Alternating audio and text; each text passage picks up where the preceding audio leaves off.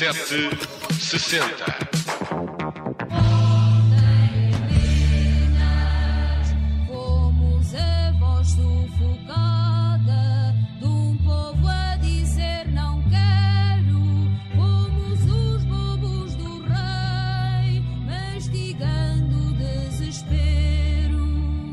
Pela música já perceberam, eh, com certeza que vamos ao período revolucionário que tantos K7 60 inspirou.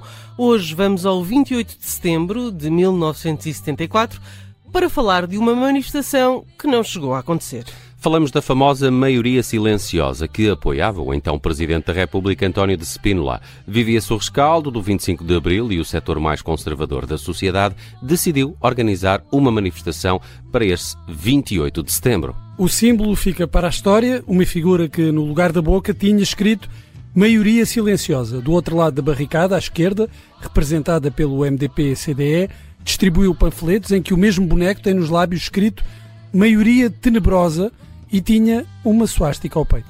Tendo perdido peso no movimento das Forças Armadas, o general Spínola e os seus apoiantes queriam garantir que mantinham o apoio da maioria da população e decidiram fazer um teste, convocando uma maioria que permanecia silenciosa e afastada das ruas eh, por causa da extrema-esquerda que dominava no período a seguir ao 25 de Abril. Ironicamente, é no campo pequeno, numa corrida de touros, que Vasco Gonçalves sente que Spínola está a ganhar. Para o Presidente da República, aplausos e uma pateada para o Primeiro-Ministro.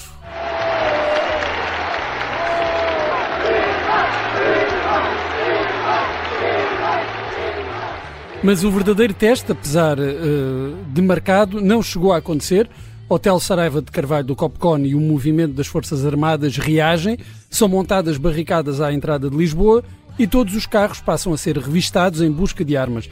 Na manhã do dia 28, a MFA detinha o controle da situação e a manifestação da maioria silenciosa calava-se para sempre.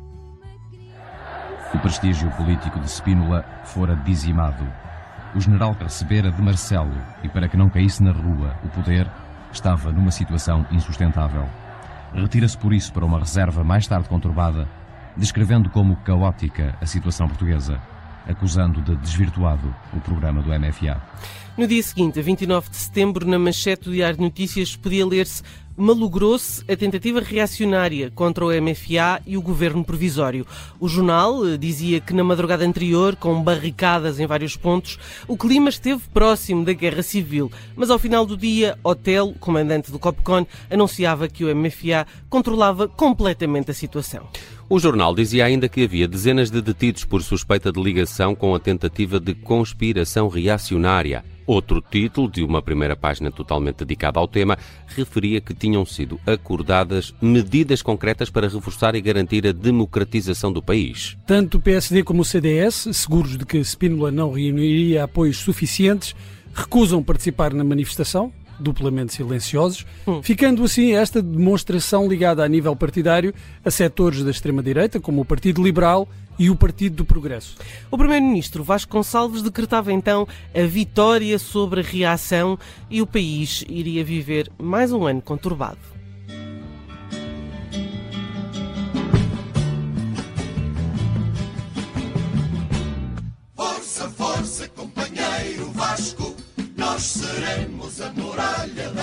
Como consequência máxima, no dia seguinte, o general Spínola demite-se da presidência da República e é preciso entender a camisa de forças em que se encontrava o chefe de Estado. Spínola sentia que tinha perdido o poder como presidente, não tinha qualquer controle sobre o governo provisório, a descolonização não decorria nos moldes que defendia e o país estava prestes a cair numa crise económica. Mas o apelo à maioria silenciosa de nada lhe valeu. Essa só se fez ouvir quando foi às urnas, nas primeiras eleições democráticas, um ano depois. Seguiu-se o verão quente de 75 e o 11 de novembro do mesmo ano, que colocaria fim à indefinição política, embora os tempos agitados prosseguissem até o ano seguinte. Viajamos hoje até 28 de setembro de 1974 e é a história da maioria silenciosa aqui trazida pela Judite França. Eu fiz uma viagem por este ano, mas lá por fora, na cultura pop, eh, olhamos para o mundo do cinema que em 74 andava rendido a filmes sobre desastres. Entre os sucessos de bilheteira encontramos Aeroporto 1975, que era já uma sequela, apesar deste título é de 74, uh, Terremoto uh, e ainda A Torre do Inferno, este com Steve McQueen e Paul Newman nos papéis principais. E o filme venceu o Oscar de melhor canção original com We May Never Love Like This Again, eh, porque ia tudo para o inferno, Claro. interpretada por Maureen McGovern. We may never love like this again. Don't stop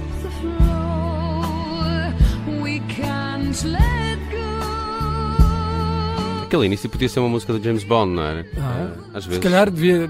eh, Sabes que há várias histórias de canções que foram. eh, Parar a outros filmes. Exatamente. Ah, ainda pelos Oscars, a edição de 74 premiou em grande o Padrinho eh, 2, com várias estatuetas. Robert De Niro ganhou, por exemplo, para melhor ator secundário. E Francis Ford Coppola vence nesse ano o Oscar de melhor realizador, com este segundo capítulo da saga mafiosa, mas também venceu a Palma de Ouro do Festival de Cannes com O Vigilante, eh, um filme interpretado por eh, Gene Hackman. Há uma vez isto tinha acontecido, um, um realizador ganhar no mesmo ano E com, dois, filmes, com diferentes. dois filmes diferentes, eu acho que não. Parece-me Aliás, co- até com o mesmo filme não, não, é, não é muito frequente. Também não creio. Na música, os Grammys de 74 premiaram Stevie Wonder com o álbum do ano para Inner Visions e Roberta Flack venceu as estatuetas de gravação e canção do ano com esta Killing Me Softly with This Song. a stranger to my eyes, strumming my back with his finger, One time, one time. Ah, os Fugees aí a bombar.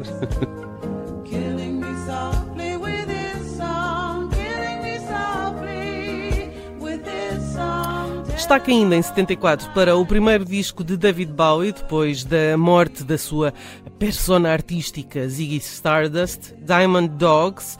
É um eh, novo começo para o britânico e um regresso ao trabalho com o produtor Tony Visconti. que de resto o acompanhou quase até ao final da vida. Rebel Rebel faz parte desse disco, editado a 24 de maio de 1974.